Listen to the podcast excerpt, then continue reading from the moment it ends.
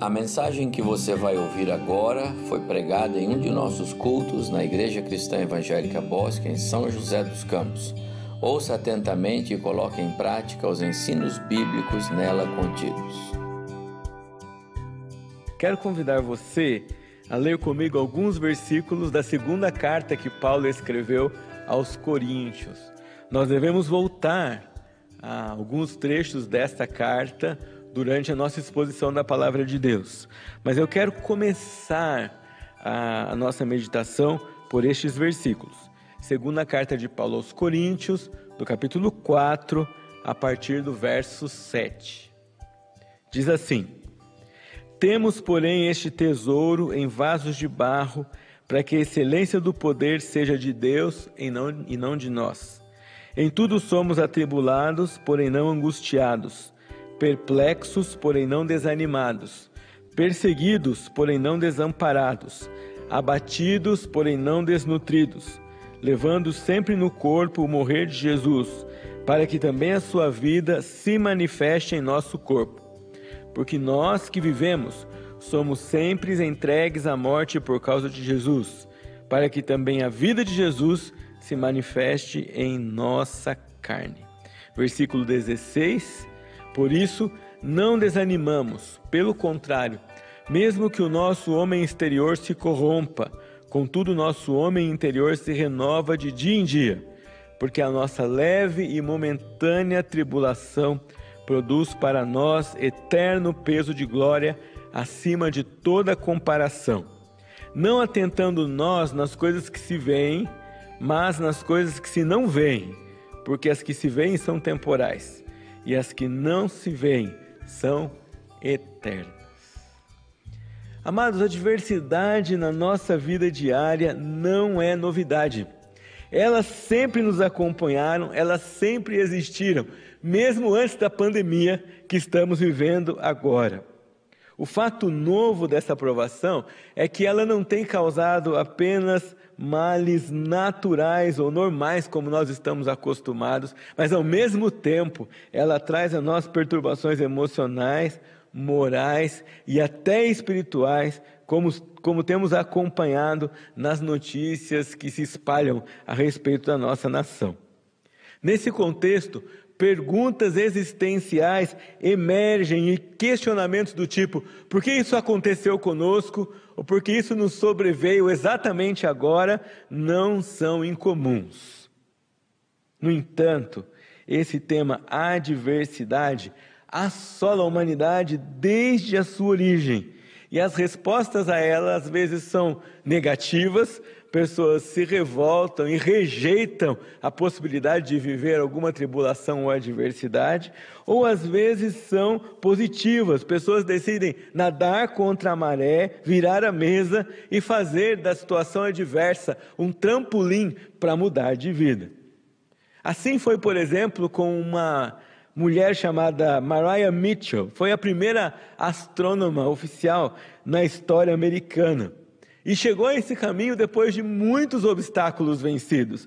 Ela diz o seguinte: nosso desejo de oportunidade é nossa oportunidade. Nossas privações são nossos privilégios. Nossas necessidades são nossos estimuladores. Somos o que somos porque, em parte, temos pouco e queremos muito. E é difícil de afirmar o que é que tem maior força. A diversidade em si, ela não tem personalidade sozinha, mas ela provoca em você e em mim reações diferentes.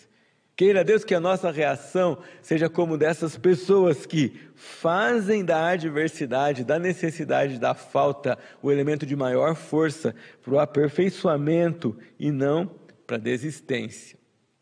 E você, como olha para as provações e privações da vida? Ao folhear a palavra de Deus, nós encontramos vários exemplos de homens e mulheres e como eles enfrentaram provações e tribulações. Apesar deles serem muitos, hoje à noite quero concentrar minha atenção com vocês em apenas um deles. Quero compartilhar com vocês como Paulo reagia quando o assunto era provação e privação. E quero fazer isso em dois momentos. No primeiro momento, vamos olhar três instantes da sua biografia, três fases da sua história, três narrativas a respeito dele mesmo e vamos entender como é que ele reagia de, diante das mais diversas tribulações que enfrentou no seu ministério aqui como apóstolo, como missionário, como pregador da palavra de Deus. Mas em seguida quero olhar para vocês também, com vocês também, em algumas lições, em algumas verdades que Paulo deixou registradas nas suas cartas, nas cartas que escreveu às igrejas do Novo Testamento. Ele é um exemplo para nós emblemático, porque quando olhamos a sua biografia, percebemos quantos tipos de situações adversas ele enfrentou. Paulo enfrentou situações de risco de morte, de escassez, de conflito, de desastres naturais, e em cada uma destas vivências, destas circunstâncias e destas experiências, Paulo nos ensina como deve ser a reação de um cristão que ama o Senhor diante da tribulação e da privação. Completamos hoje 60 dias dessa luta coletiva em que juntos fomos colocados numa situação inusitada e que não foi fruto da nossa escolha Certamente, se Paulo estivesse aqui, manteria na sua vida, no seu comportamento, nas suas palavras, o mesmo padrão que estabeleceu nas suas cartas e nas suas atitudes registradas no Novo Testamento. E pode nos ensinar muito a respeito de como devemos fazer e proceder da mesma maneira. O primeiro episódio que quero ver com você está lá em Atos, é o episódio da própria conversão de Paulo. Eu não sei se você já parou para imaginar o impacto que a conversão, que o encontro com Jesus teve na vida daquele homem. Ora, lembre comigo, ele era uma figura importante da sociedade judaica. Ele tinha trânsito livre até as autoridades. Ele recebia a confiança delas. Quando do relato da perseguição de Estevão, é, Lucas afirma para nós que Paulo conseguia cartas que lhe davam permissão e trânsito para tomar as decisões necessárias na perseguição dos cristãos. Mas agora, viajando para cumprir o seu papel tão algoz, ele sai do grupo de perseguidores e vai para o grupo de perseguidos. E essa não é só uma mudança radical no comportamento de Paulo, não é apenas uma mudança radical nas convicções espirituais de Paulo, mas é uma mudança radical, inclusive no convívio social de Paulo. E a primeira adversidade que o nosso irmão enfrentou foi a solidão, o isolamento. Não por conta de um vírus, mas por conta das emoções agitadas que a sua mudança de lado provocou. Ora, você pode imaginar o que seria para um lar de cristãos olhar para fora pela janela e pensar: ah, lá vem Paulo. Você acha que algum deles pensaria assim: lá vem o irmão Paulo para tomar um cafezinho conosco e aqui falarmos de Jesus? Não, num primeiro momento, o que havia, o que aconteceu no coração das pessoas em relação a Paulo foi uma barreira enorme.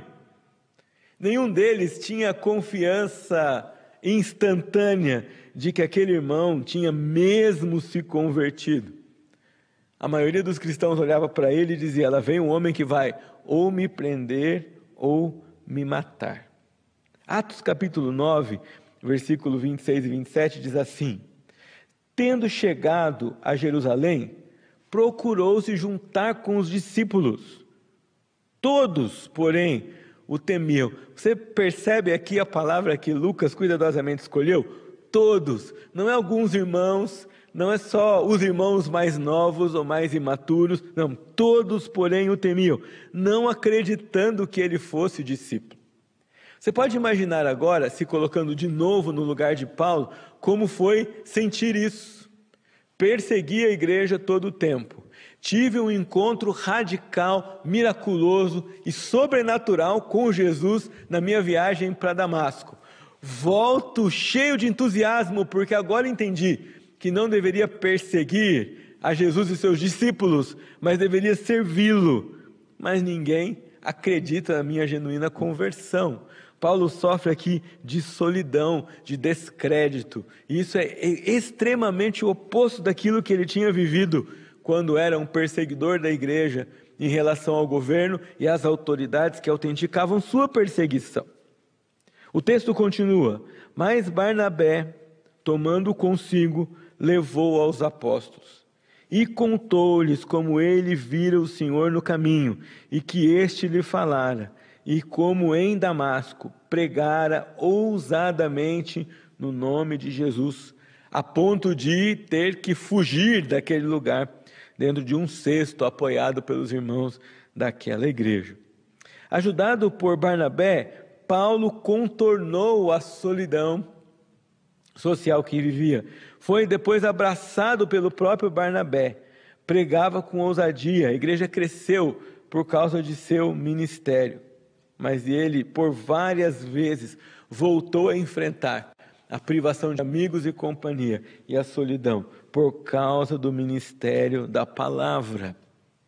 No entanto, é impressionante olhar para Paulo e como ele reagia diante da privação e da provação, ainda quando isso incluía prisão.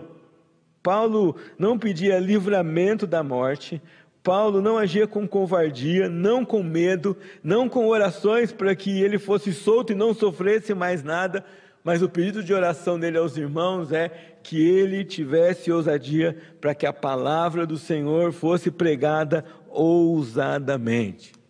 O resultado disso você pode olhar nas páginas do Novo Testamento, como houve igrejas plantadas em toda a Ásia Menor e também na Europa, e depois espalhou-se a mensagem do Senhor por todo o mundo.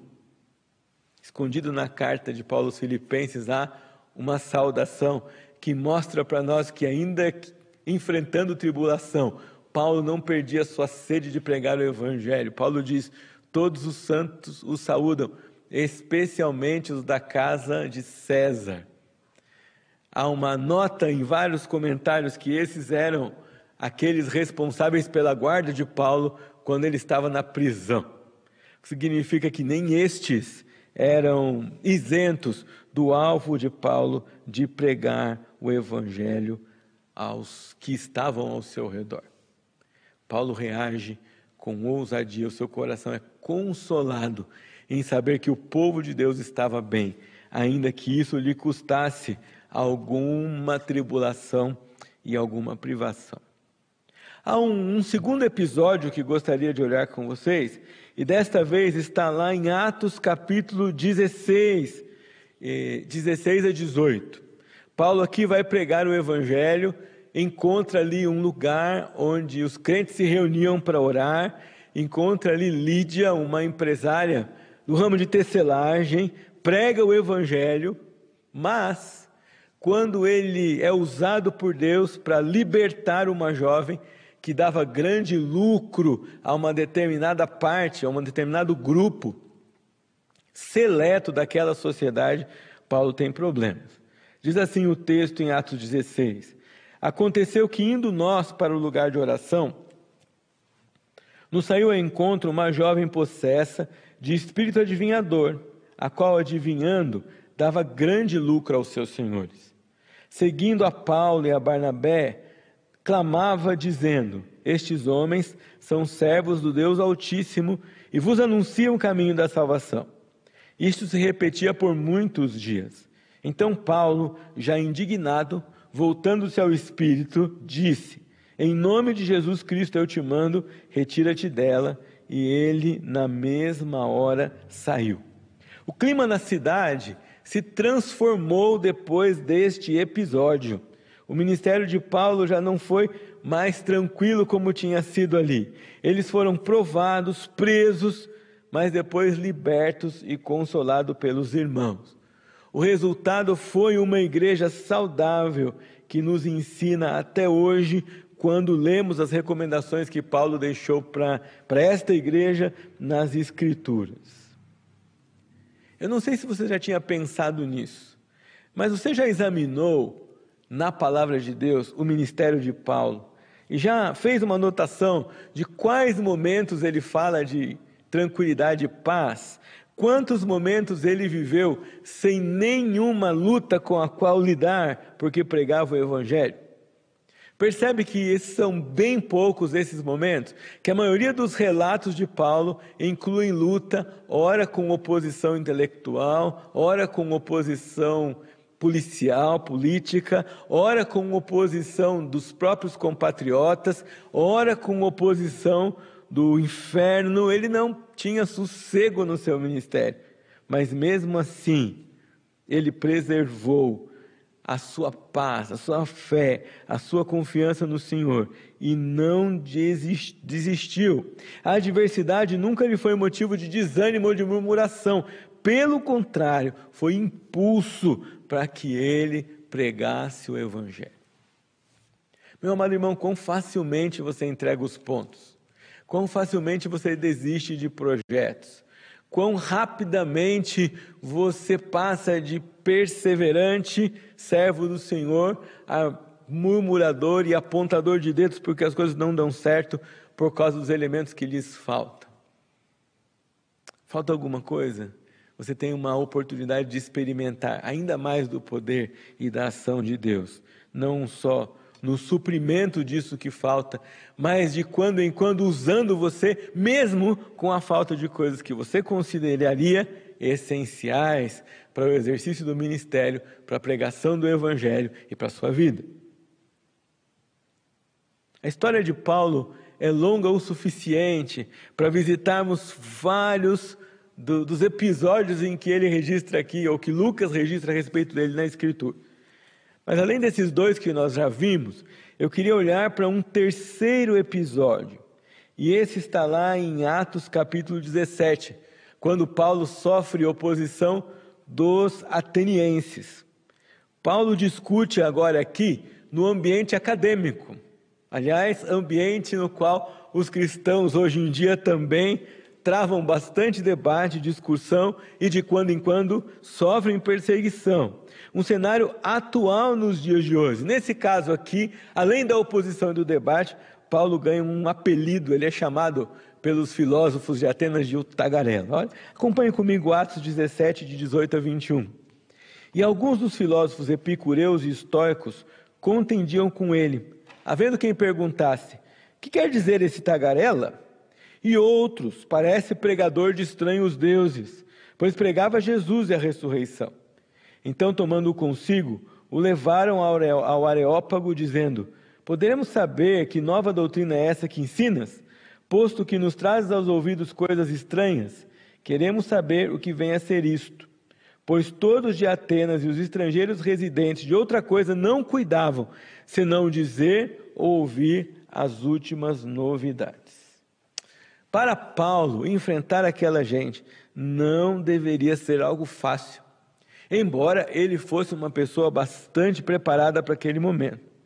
Muitas vezes a, homem, a mente do homem sem Deus não raciocina para encontrar um fim lógico ou natural de determinado pensamento, mas sim para defender a ideia pecaminosa e idólatra do seu coração.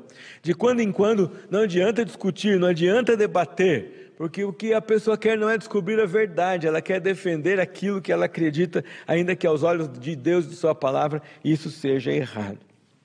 O curioso, quando nós estudamos esse fato aqui, é que a argumentação de Paulo passa justamente pelo registro de uma pandemia que a cidade da Grécia, uma, uma praga que a cidade da Grécia havia experimentado alguns anos antes e que o Senhor tinha posto fim nela com um ato miraculoso. Quando Paulo passa pelos locais de adoração dos gregos e encontra um altar ao Deus, Deus desconhecido, ele lembra também de uma história registrada num livro né, histórico grego e por filósofos gregos que contam a seguinte história. Epimenides, um herói cretense, atendeu a um pedido de Atenas feito por Nícias, a fim de aconselhar a cidade sobre como remover uma praga. Eles já tinham oferecido sacrifícios a todos os seus deuses, e não havia cura para para a praga que assolava e matava gente em toda a cidade, cidade-estado de, de Atenas. E qual era a instrução dele? Ele deu instruções que conseguissem um rebanho de ovelhas pretas e brancas e soltassem-as na colina de Marte, dando instruções para que alguns homens seguissem as ovelhas e marcassem o lugar onde quer que delas se deitasse. O propósito dele era dar a, um, a, um, a algum Deus que eles não conheciam, porque todos que conheciam não tinham resolvido, ligado à questão da praga, a oportunidade de revelar sua disposição em ajudar, fazendo com que as ovelhas que o agradassem ficassem deitadas como um sinal de que as aceitaria como sacrifício. Desde que não haveria nada extraordinário no fato de ovelhas se deitarem fora de seus períodos habituais de pastagem, Parmênides provavelmente conduziu sua experiência bem cedo de manhã, quando as ovelhas ainda estavam famintas. Algumas das ovelhas deitaram e os atenienses as ofereceram em sacrifício sobre altares sem nome, construídos especialmente com esse propósito. Assim, a praga foi removida da cidade. Um pouco tempo depois, pessoas escreveram nesses altares ao Deus desconhecido. Paulo, quando foi aqui apertado por toda essa gente, lembra e curiosamente lembra os filósofos atenienses de uma praga que assolava a cidade e que só foi terminada por uma ação miraculosa do Deus que eles não conheciam, mas era o Deus a quem Paulo pregava naquele momento. Paulo sabia da história daquela cidade e aparentemente, diante daquela cilada lógica que era submetido, ele mostrou aos atenienses que na própria história dele havia um Deus acima de qualquer outro que se agrada em revelar o seu poder quando assim lhe apraz, e era exatamente o Deus que Paulo servia e pregava. Olhada meramente com olhos humanos, essa situação poderia parecer apenas mais um episódio, mais uma história.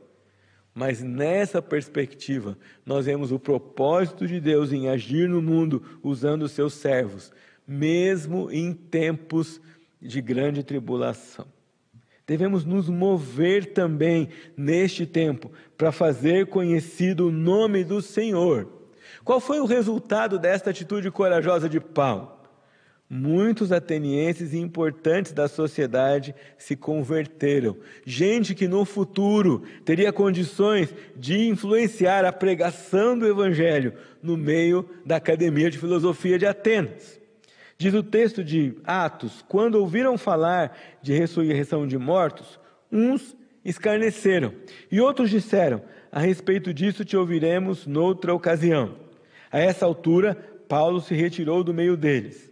Houve, porém, alguns homens que se agregaram a ele e creram. Entre eles estava Dionísio, o Aeropagita, fazia parte do Aerópago, e uma mulher chamada Dâmaris, e com eles outros mais.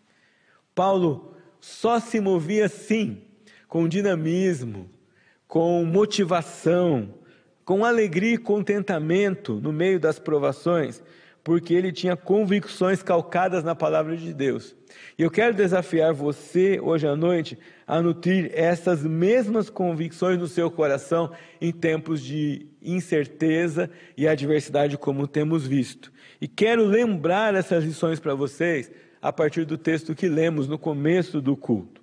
E a primeira lição é que nós somos de barro, mas nosso Deus é de ouro. Nós somos feitos de material deteriorável, quebrado, mas o tesouro do Senhor ninguém pode desfazer, ninguém pode destruir. Quando comparamos nós e o nosso Deus, o material de que somos feitos e o material do ser de Deus é infinitamente diferente nós somos limitados, como Paulo tenciona nos mostrar aqui, somos mortais, somos fracos, somos impotentes, temos tendência para o mal. Mas graças a Deus, que a nossa vida, o nosso destino, o nosso dia a dia não depende da nossa natureza de barro, mas depende do Deus que é todo-poderoso, eterno, amoroso, soberano e que providencia tudo aquilo de que precisamos para crescer espiritualmente, conforme Ele dá as diretrizes para nós em Sua palavra. Nunca é demais lembrar, Paulo diz: temos o tesouro do Evangelho em vasos de barro, para que a excelência do poder seja de Deus e não de nós. Talvez você anda triste demais, cabisbaixo demais, talvez sem esperança, porque os seus olhos estão em si mesmo. Meus amados irmãos e amigos, se nós, em qualquer tempo, mas especialmente nesse tempo de limitações e privações, olharmos para nós mesmos, ou até mesmo por homens como nós ao nosso lado, e esperarmos que eles resolvam as nossas dúvidas, as nossas questões, os nossos problemas, as nossas tribulações e as nossas adversidades, nós vamos nos frustrar mesmo porque não há em nós, em nossa natureza, em nossa vida, algo que possa nos salvar, a não ser o poder de Deus agindo por meio de nós. Talvez hoje você precise tirar um pouco os olhos de você e colocar um pouco mais os olhos naquele que salvou você, os olhos naquele que controla todas as coisas, os olhos naquele que do céu derrama sobre você amor, consolo, poder, ousadia, coragem, sabedoria, para que mesmo no meio da limitação possa experimentar a vida que o Senhor planejou para nós quando acatamos e recebemos o evangelho dele em nossa vida. Ou ainda talvez seja o seu caso de não ter experimentado um encontro pessoal com o Senhor Jesus. Então digo para você, você tem a oportunidade agora, enquanto nos ouve, enquanto ouve a transmissão desse culto pela internet, você tem a responsabilidade, você tem a oportunidade de dizer ao Senhor: Eu nunca tive uma experiência com o Senhor, mas agora eu gostaria de ter, eu queria ter esse tesouro na vida, eu queria conhecer o Senhor como Salvador, eu queria mudar a minha vida para uma vida de desesperança, para uma vida cheia de esperança. Eu sou de barro, você é de barro. Nós não podemos, mas nós servimos a um Deus que pode. Nós não sabemos, mas nós servimos a um Deus que sabe. A segunda lição para nós que temos olhando esses episódios de Paulo, olhando sua vida em ministério, olhando a maneira como ele lida com todas essas questões na, no seu dia a dia, é que seremos assolados por provações, mas não seremos destruídos por elas. O texto que lemos no começo do culto deixa isso muito claro. Aqui diz: Em tudo somos atribulados, porém não angustiados, perplexos, porém não desanimados, perseguidos, porém não desamparados, abatidos, porém não destruídos levando sempre no corpo morrer de Jesus, para que também a sua vida se manifeste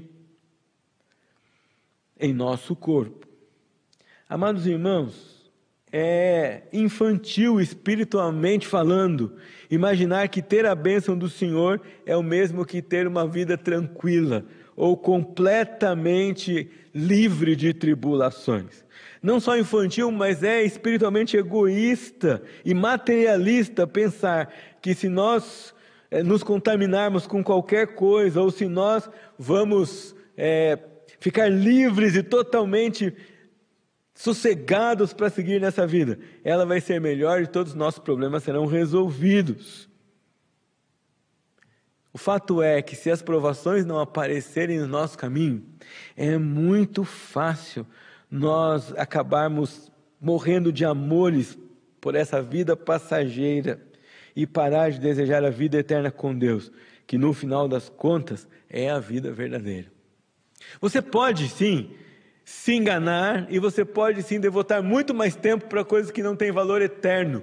Você não perde a amizade com Deus por causa disso. Você não perde a sua salvação por causa disso, mas você perde a oportunidade de ser usado por Deus, você perde a oportunidade de crescer, você perde a oportunidade de amá-lo mais, você perde a oportunidade de andar mais perto dele e de desfrutar desde já o singular amor de Deus, independente do que está à sua volta. Só para nos lembrar, Jesus disse assim: No mundo tereis aflições, mas tenham um bom ânimo, eu venci o mundo. Ainda mais importante recordar como é que Jesus venceu o mundo, sendo obediente até a morte e morte de cruz, e depois sendo ressuscitado pelo Pai. Se aquele que é o nosso mestre, se aquele que é o nosso Salvador, se aquele que é o nosso modelo, foi fiel ao Senhor e sua vida aqui foi assolada por provações e perseguições, porque nós achamos que merecemos isenção disso.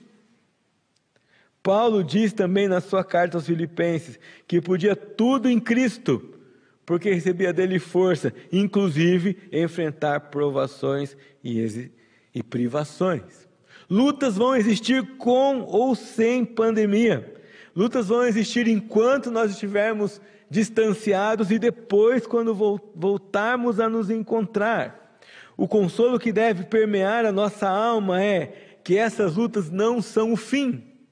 Essas lutas são um instrumento, essas lutas são passageiras. E ainda assim, mesmo a morte que pode nos vencer esse mundo, não nos vence definitivamente, porque no mundo vindouro ela não existirá mais. Lá, quando formos desfrutar da vida eterna garantida por nós, por Jesus Cristo na cruz, já não haverá mais morte, e esse inimigo já terá passado também já não enfrentaremos mais esse tipo de tribulação. Quando você olha para lutas e privações, quando você olhar para isso, deseje o resultado delas mais do que o livramento delas. Deseje ser mais fiel, mais crente, mais puro, mais dedicado ao Senhor, do que propriamente ser livre dessa situação que incomoda tanto a sua vida. E isso me leva à terceira e última lição. Paulo nos mostra que as tribulações são instrumento e não alvo. Elas são meio e não o fim. Ele diz assim no texto que lemos: Por isso não desanimamos. Pelo contrário, mesmo que o nosso homem exterior se corrompa, contudo nosso homem interior se renova de dia em dia, porque a nossa leve e momentânea, veja só, leve e momentânea tribulação produz para nós eterno peso de glória acima de toda comparação, não atentando nós nas coisas que se veem, mas nas coisas que não se veem, porque as que se veem são temporais e as que se não veem são eternas. As lutas e privações que vêm até nós nos preparam para uma vida mais santa, mais pura, mais plena, mais dominada pelos desejos do Senhor do que os nossos. Na verdade, elas nos, elas nos empurram, elas nos forçam a tirar os nossos olhos dessa vida e a colocar as nossas, os nossos olhos na vida do Senhor. Elas extraem quase que cirurgicamente o orgulho e o egoísmo do nosso coração. E por mais intensa que uma luta seja, por mais desgastante que seja uma provação, por mais doída que seja a privação de alguma coisa na sua vida, tudo isso junto, se comparado e somado com a eternidade, podem ser classificados por nós como leves e momentâneas tribulações. Se nós olharmos para essa pandemia apenas com os nossos olhos carnais e pensarmos nos resultados desastrosos que ela já provoca no mundo, nas incertezas, nas impossibilidades, nas coisas que nós não conhecemos, nós vamos pensar apenas em trevas e desesperança. Mas o fato é que, se olharmos para ela com os olhos espirituais, vamos classificá-la como leve e momentânea, apesar de já durar 60 dias. Leve e momentânea. Paulo faz um contraste aqui. Ele usa as palavras leve e momentânea com a expressão peso de glória.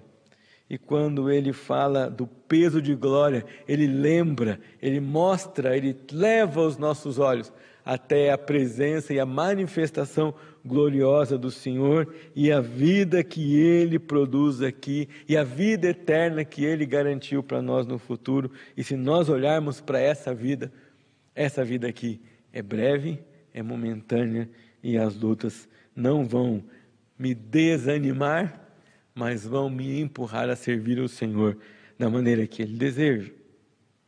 Nestes tempos, onde estão os seus olhos? Quais são suas conclusões?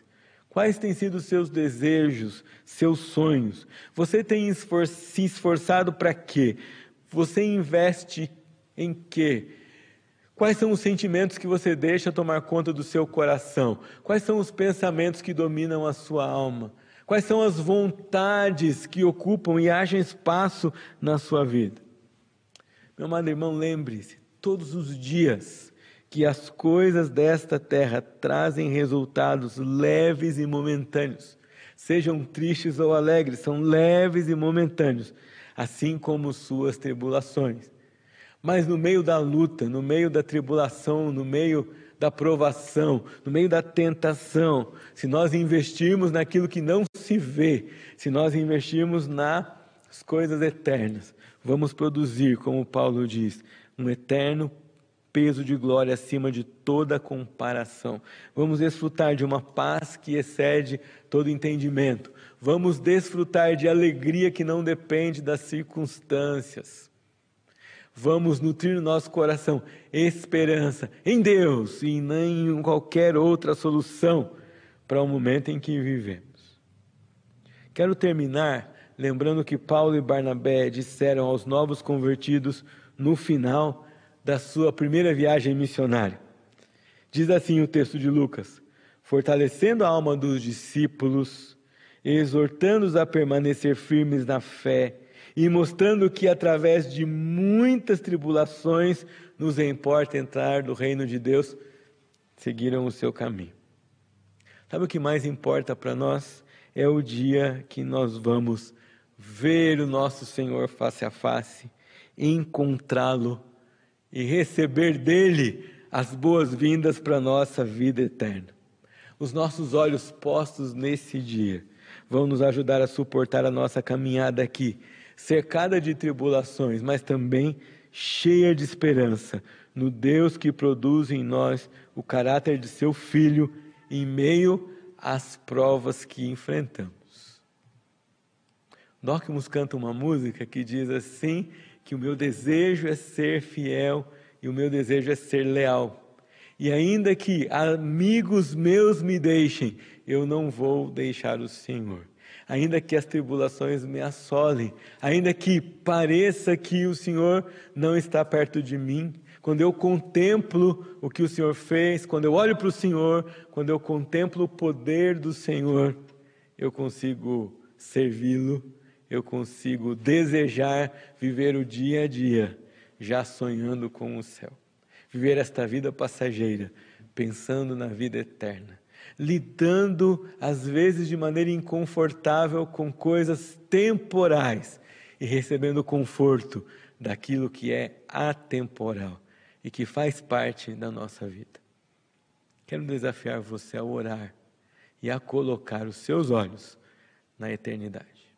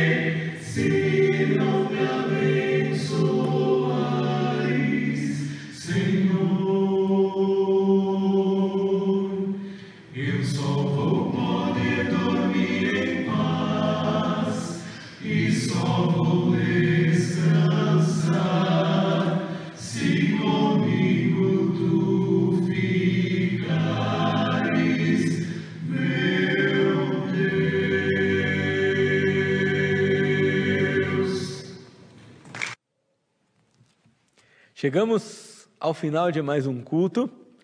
Foi muito bom ter esse tempo com você. Oramos e desejamos uma semana abençoada na presença do Senhor. Que seu tempo em família seja enriquecido pela palavra do Senhor, por um tempo de oração de qualidade. Lembre-se de interceder pelos nossos missionários. Lembre-se de interceder por irmãos queridos nossos que sofrem com tribulações pessoais ou de seus parentes e família. Lembre-se também de, pelos meios que você tem, comunicar a esperança da vida eterna do Senhor Jesus. Vamos orar? Nós somos gratos, Senhor, por mais um tempo de exposição da palavra, um tempo de oração que nós temos aqui. E nós pedimos que o Senhor conduza a nossa semana de maneira abençoada, conduza a nossa semana de maneira dirigida pelo Senhor e que experimentemos nesta semana as bênçãos de viver olhando para a eternidade, viver desejando o céu, viver desejando o Senhor mais do que qualquer outra coisa nessa vida. E que isso nos dê alívio, nos dê conforto, nos dê esperança, mesmo quando eles não existem baseados nas circunstâncias.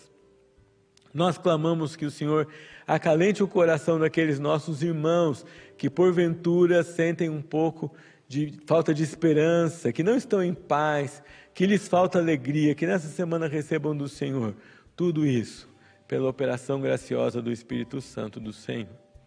Agradecemos por esse tempo e pedimos que, como igreja, o Senhor nos dê comunhão, amor, perseverança em seguir pregando o Evangelho e nos reunindo, ainda que virtualmente, para perseverarmos como igreja local, como povo do Senhor, neste tempo, nessa época, nessa cidade onde o Senhor nos plantou. Oramos assim, em nome de Jesus. E que a graça do Senhor Jesus Cristo, o amor de Deus, o nosso Pai, a consolação e a esperança que o Espírito Santo de Deus produz sejam com todos os irmãos hoje, até o dia da volta gloriosa do nosso Senhor Jesus Cristo. Amém.